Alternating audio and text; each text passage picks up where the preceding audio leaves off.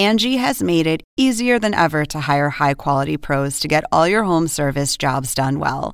Just bring them your project online or with the Angie app, answer a few questions, and Angie will connect you with local pros who match your specific needs. Or book a service instantly at an upfront price. So join the millions of homeowners who use Angie to care for their homes and get your next home service job done well. Download the free Angie mobile app today or visit Angie.com. That's A N G I.com. Según el diccionario de la Real Academia Española, La cultura pop se define como el conjunto de las manifestaciones en que se expresa la vida tradicional de un pueblo. nosotros la definimos como Música, cine, televisión, famosos teatro, moda. y arte. ¿Y tú? ¿Cómo, ¿Cómo la defines? Somos Zona Pop, con Marisabel Houston. y Javier Merino.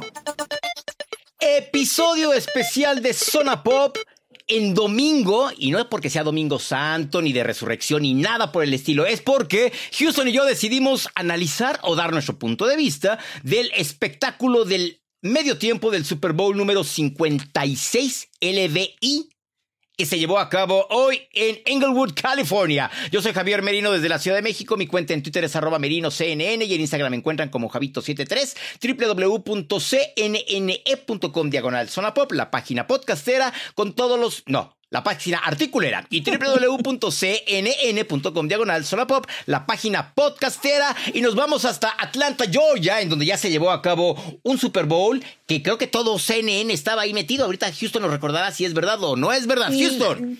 Yo creo que todo CNN había querido estar ahí metido, pero no, no pudieron. Estuvimos nada más unos pocos en el 2019. Fue acá en la ciudad de Atlanta, en la misma ciudad en donde estoy hoy grabando. En esta oportunidad sí grabando porque sepa usted que Zoom nos hizo una muy mala pasada y ya teníamos un episodio grabado, despedido y todo, y me di cuenta que Zoom no grabó absolutamente nada del video. En fin, esta es la segunda vez que vamos a grabar esto. Yo soy Marisabel Houston. Me encuentran en Twitter en arroba HoustonCNN y en Instagram arroba Marisabel Houston, el podcast. Si nos está escuchando a través del player en la página web, corra a Spotify, Apple Podcasts, a Google Podcasts, a Amazon Music o a cualquier otra plataforma para suscribirse, dejarnos sus estrellitas de recomendación porque eso ayuda con el algoritmo para que nos si- siga siendo recomendado el podcast y ya que usted está en, escuchándonos a través del internet, sabe la importancia de lo que es tener un buen algoritmo. Javier, bueno, espectáculo de medio tiempo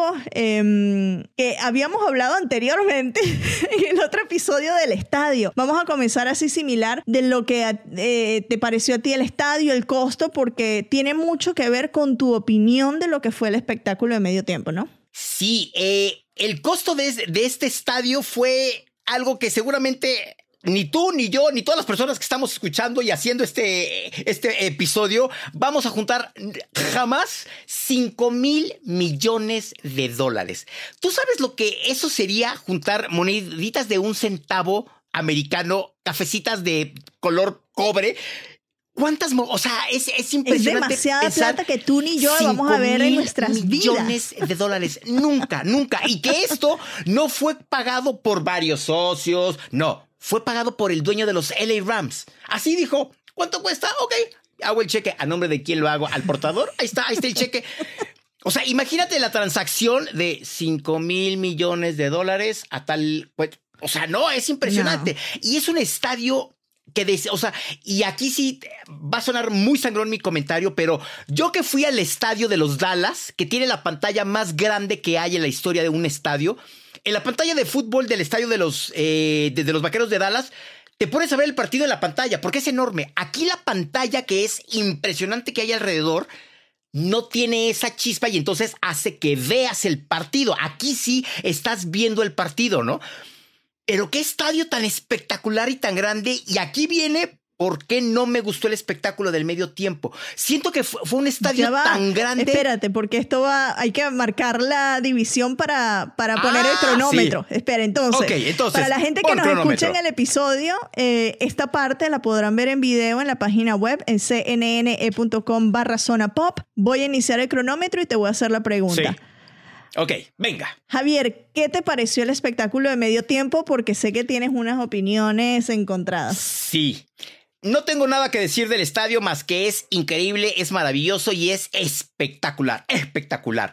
Pero siento que tan grande fue el estadio que la producción que vimos y la producción a la que ya nos tienen acostumbrados a ver de un espectáculo del medio tiempo se quedó tan chiquita, pero tan chiquita con estas cuatro casitas que tenías a unos cuantos bailarines alrededor que no que no se hacían ver no, no vimos la grandeza de un espectáculo del medio tiempo. Ojo, no estoy diciendo que las cinco personas que estuvieron no sean grandes. Me refiero a la producción como tal. Sí, tenemos a cinco grandes de la música hip hopera y del rap. Sí, eso no hay duda.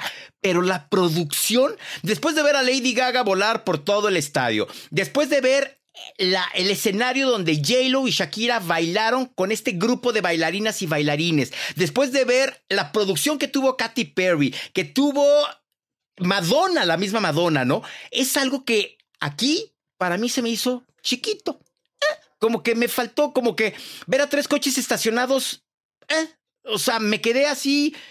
Eh, me faltó mucha producción. ¿A ti te gustó? Em, estoy con conflicto porque mm, la música sí me encantó, es una música que para parte de mi generación, que somos los que crecimos y nos formamos musicalmente en los 90, es una música que escuchamos como a Eminem, pero sí pienso como tú que le faltó un poquito más, em, no sé, de, de, tener la majestuosidad, el histrionismo, tener un poco más de fuegos artificiales, de más luces, no ayudó que estaba de día, que todavía es de día en Los Ángeles, o al menos durante el espectáculo de medio tiempo todavía había claridad, entonces no se hace muy fácil ese contraste de, luces, de, de fuegos artificiales para incorporarlo en el show. Pero algo que a mí me gustó, que a ti te disgustó, fue la fachada, que es prácticamente la calle en donde Dr. Dre y Snoop Dogg se hicieron músicos em, y específicamente hicieron bastante énfasis en una fachada que se llama Eve's After Dark, que es el club en donde en, en la década de los 80 Dr. Dre empezó su carrera como DJ y también de donde salió Snoop Dogg. Entonces, darle como ese homenaje a la ciudad de Compton creo que fue súper importante y que a mí me encantó, que es lo que a ti no te gustó porque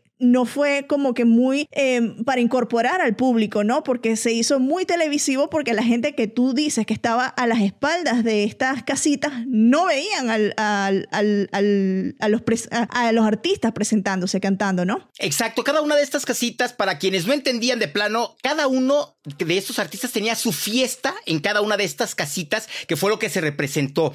Pero el mensaje que sí fue muy fuerte fue el que hizo Eminem, Marisabel, que se arrodilló como por todo el movimiento que ha habido en Estados Unidos en los últimos años, en que todos los jugadores de fútbol americano, o bueno, algunos, muchos, se arrodillaban justo cuando se interpretaba el himno de Estados Unidos antes de cada uno de los partidos por todo este movimiento de Black Lives Matter que se hizo en Estados Unidos muy fuerte y cuando Eminem se arrodilla, cuando Dr. Dre estaba tocando el piano fue ¡pum! Ahí les va, esto no se olvida y sigue estando presente. Fue un mensaje muy fuerte que Eminem hizo en ese momento. Dr. Dre cantó en la canción de Still Dre la frase Still Not Loving the Police, es algo que se está discutiendo mucho en redes sociales y obviamente es, el, es un mensaje al movimiento del Black Lives Matter, como tú dijiste, y lo de la brutalidad policial que todavía es una herida que está muy abierta acá en Estados Unidos. Háblame de 50 Cent, porque todo el mundo quedó sorprendido al verlo como un murciélago apareciendo. Fue la sorpresa que nadie se esperaba, que nadie se esperaba, ¿no?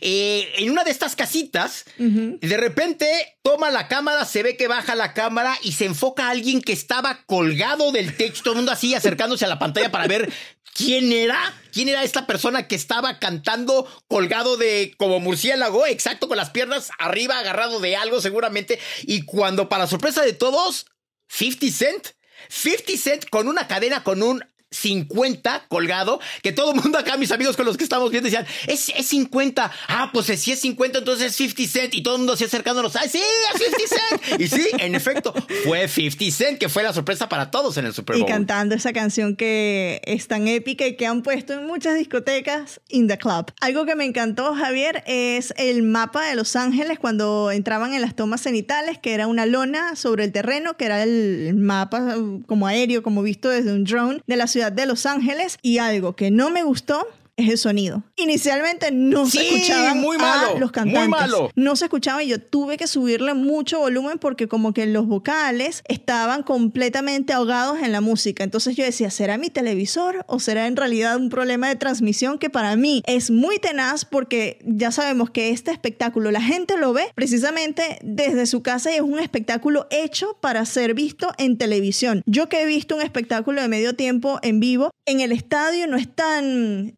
no se vive igual cuando lo ves por televisión. Es muchísimo mejor verlo por televisión, así que para mí esa falla técnica, cero, cero menos cero. Abajo. A mí lo que me volvió loco fue ver a Mary J. Blige salir a cantar porque es alguien que tiene una voz impresionante y que además sabe cantar. O sea, no es de que sea entonadita, no, sabe cantar, tiene una muy buena voz. Una reina. Y con esos dos temas que cantó fue te queda, o sea, y verla a sus más de 50 años salir y bailar y cantar como lo hizo y rapear, mis respetos para Mary J. Blige. Mis respetos. ¿Qué calificaciones, Javier? Las calificaciones que le, les vamos a poner al espectáculo de medio tiempo, la gente no nos odie por esta nota que les vamos a poner. Ah, yo le pongo 7. Me faltó, Yo me también. faltó mucho, me faltó mucho Sí. en producción. ¿Tú?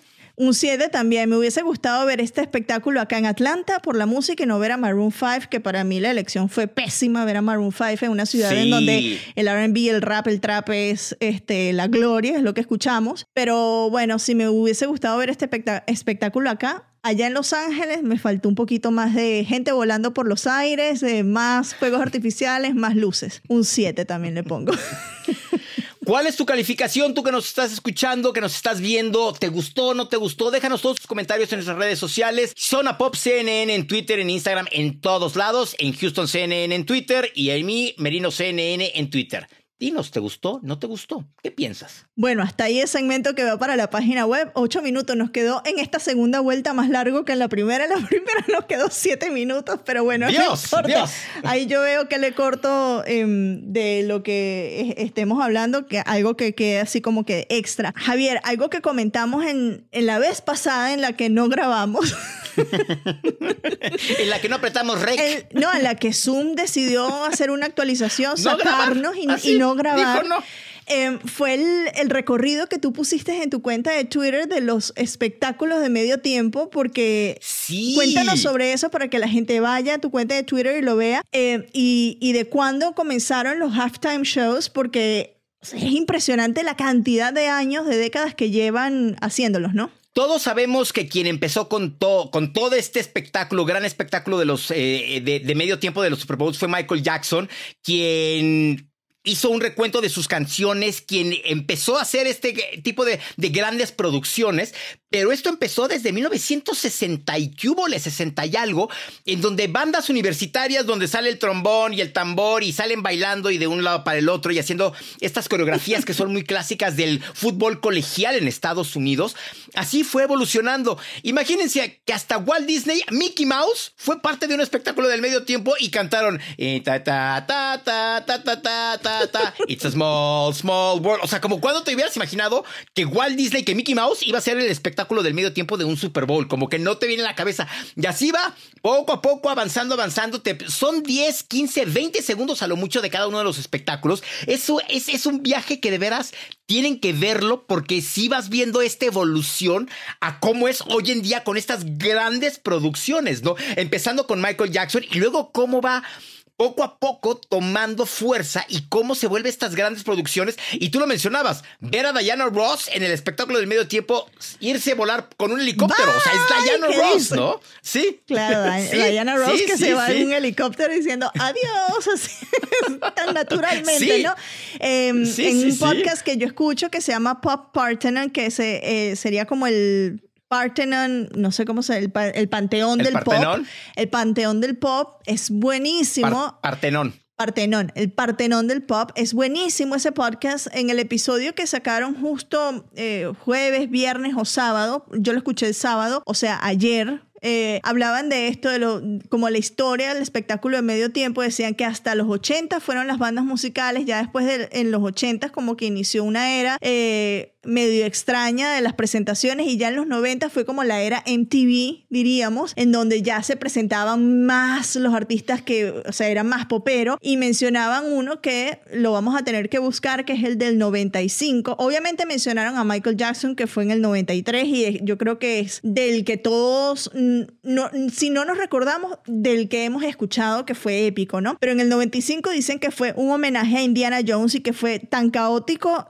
la cosa que daba risa y que te entretuvo, o sea, porque que fue una locura total y ellos se reían muchísimo, entonces ahí les ponemos la tarea. Y de, hecho, ya lo estoy viendo, ya lo estoy viendo ahorita, y sí, o sea, ver a Indiana Jones en el espectáculo del medio tiempo, o sea, es como, o sea, el mundo sigue diciendo que todavía estamos locos, o sea, sí, como que no, sí, sí, sí. Eh, que dicen que es un caos, y algo que a mí me llamó muchísimo la atención en el análisis de este podcast es que mencionaba daban cuántas veces Gloria Estefan ha estado en el espectáculo de medio tiempo, que dice que es una de las artistas que más ha estado en un espectáculo de medio tiempo porque ha aparecido en diversas ocasiones, incluyendo con Miami Sound Machine, que es la banda de donde ella y Emilio Estefan salen, ¿no? Entonces es como que interesante ver que mucho antes de J-Lo, mucho antes de Shakira, ya estaba Gloria Estefan saliendo y no en, o sea, ni siquiera en, en esta década, sino muchísimo antes, ¿no? Es que bueno, Gloria Estefan, Gloria Estefan falde es Gloria Estefan. A quien le guste o no le guste, pero Gloria Estefan es Gloria Estefan. Algo que ibas tú a mencionar, el playlist de todas las canciones. Marisabel, ¿lo tienes por ahí? El playlist de todas las canciones lo tengo acá. Inició el espectáculo, obviamente, con Dr. Dre, eh, junto a Snoop Dogg con la canción The Next Episode, que a mí me hubiese gustado que esa fuese la segunda y empezara con cuál, Javier. Con California Love, ¿no? O sea, esa canción es como ya típica, típica de lo que es California. La gente la usa mucho en su TikTok y en su Instagram, en los stories, cuando están aterrizando en California. Entonces, para mí deberían haber iniciado con esa canción porque era como setting the mood o poner eh, el ambiente de lo que es eh, el lugar en donde se está llevando a cabo. De, los Rams son de casa, esto es en Los Ángeles, están rindiendo tributo a Los Ángeles, a California musicalmente, entonces yo hubiese comenzado con California Bluff. Seguimos con 50 Cent e In the Club, que fue esta aparición sorpresa del señor vampiro, murciélago o pues sí, vampiro murciélago. Aquí, unimos, aquí unimos metaversos con True Blood. Sí, claro. O sea, la serie que tú estás viendo. ¿Cómo? O sea, pero bueno, sí estuvo muy divertida. Seguida por la, por la única, por Mary J. Blige, Family Affair y No More Drama. Después vino alguien que sí es más conocido para esta generación, es decir, los Gen Z, creo que le dicen así, que es Kendrick Lamar, que interpretó Mad City y All Right. Kendrick Lamar, Eminem y Dr. Dre se unieron para cantar el tema Forgot About Dre. Esta, con esta yo enloquecí y yo creo que un amigo de nosotros, que es Guillermo Arduino, que ahorita está vacacionando por Argentina, que le encanta Eminem, seguro enloqueció con esta presentación es Lose Yourself, que es el tema que en Quinielas y todo dijeron que iba a interpretar. Yo quería que fuese Slim Shady, pero evidentemente iba a ser Lose Yourself porque es un tema que se usa mucho en el ambiente deportivo, pero bueno, Eminem Lose Yourself y finalizaron con Still Dre, y aquí sí todo el mundo se unió con Dr. Dre, Feeder Snoop Dogg, Mary J. Blige, 50 Cent, Kendrick Lamar y Eminem se juntaron para cantar este tema que fue el cierre esperado donde iban a estar los cinco cantando un tema y qué mejor tema que Still Dre, ¿no? Y fue el momento en el que también ocurrió lo de que Eminem se arrodilló, que eh, Dr. Dre dijo lo de Still Not Loving the Police, entonces fue como el momento polémico de la noche por todo lo que ocurrió, ¿no? Pero ojo, esta canción a ver. La NFL dijo que los jugadores no se podían arrodillar, pero jamás dijeron que los artistas no se podían arrodillar. Claro, entonces ahí tenían el boleto completamente o el, ¿cómo se le dice? Sí, la carta completamente abierta para que ellos pudiesen hacer de su espectáculo de medio tiempo lo que quisieran. ¿A ustedes les gustó? ¿No les gustó? ¿Cuáles son sus comentarios? Eh, no nos vayan a caer encima, por favor, no nos vayan a hacer bullying en redes sociales. A mí el año pasado me hicieron bullying, Javier, porque yo puse, ay, es que fue una, cosa, una cuestión que yo tuve que desactivar las notificaciones de Twitter y desde ese día no las tengo este, eh, activadas. O sea, llevo un año sin que me avise de ningún tweet ni nada. ¿Por, ¿por qué? fueron algunos venezolanos, en su mayoría fueron venezolanos los que me cayeron encima, porque puse en el tweet colocar en vez de poner, porque dije que The Weeknd a la gente le hubiese gustado o no le hubiese gustado el espectáculo de medio tiempo, pero The Weeknd lo pagó, o sea, colocó dinero de su bolsillo y por el uso de colocó me dijeron, bruta, eso no es una inversión, colocó es para inversión, deberías haber dicho poner... Y yo, ¿es en serio? Me están criticando por el uso de una palabra cuando la RAE dice que se puede usar, colocar en esta instancia. O sea, fatal. No nos vayan a caer encima como me cayeron a mí encima en esa oportunidad. Mira, seguramente en dos días va a pasar algo diferente y ya la gente se va a olvidar, ¿no? Como ya pasa con las redes sociales. Pero no, bueno, si, si, vieras en México cuántas veces no ha pasado Vayan, eso. Enfóquense, enfóquense en, el, en la separación de Cristian Nodal y de Belinda. Vayan enfóquense en eso. No, hay un meme ahorita que tocas ese tema que lo voy a decir rápidamente. Sale el protagonista de el documental de Tinder, este israelí, que dice, yo puedo este, ganarle a todo. Es, no, mira, aquí, aquí lo tengo porque se lo mandé a varios amigos y lo voy a abrir y te, y te, y te, lo voy a leer para que no haya error alguno. Sale una foto de este israelí protagonista del documental de Tinder en, en Netflix y al lado Belinda. El israelí dice, soy el mejor estafador del mundo. Y Belinda dice, oílo, por el anillo que le dio nos da de los millones. Así, así. Entonces, este, o sea, este es el meme tendencia ahorita en México. O sea, así, porque ayer pasó algo y ya la gente se olvidó de lo que pasó ayer y ahorita está con. Está buenísimo. Sí, está muy bueno, está muy bueno así de. ¡Ay, lo cosita linda! Se dice el rey estafador del mundo. ¿Sí? Entonces, ah, tú no te preocupes. Cosita, como dices tú. Cosita. Pero sí, este, déjanos también tus comentarios. Dinos qué te gustó, qué no te gustó. Con tarea. Sí, ahí está. Este, búsquenlo y díganos qué les gustó, qué no les gustó. Bueno, yo soy Marisabel Houston desde la ciudad de Atlanta. Me encuentran en Twitter en arroba HoustonCNN y en Instagram arroba Marisabel Houston, el podcast como Zona Pop CNN en todas las plataformas de redes sociales y de streaming. Javier. Yo soy Javier Merino desde la Ciudad de México. Mi cuenta en Twitter es arroba MerinoCNN y en Instagram me encuentran como Javito73, www.cnne.com diagonal Zona Pop, la página articulera y www cnn.com diagonal zona pop, la página podcastera. Visiten nuestra página web, dense la vuelta por esa página, vean todos los artículos multicolores que hay, en fin, disfrútenla. Y si quieren revivir algún episodio, métete también a www.cnn.com diagonal zona pop. Me, fue, me, oí como merolico hablando rapidito, pero bueno, sí. Métanse a la página web. Adiós, feliz inicio de semana. Bye bye. Bye.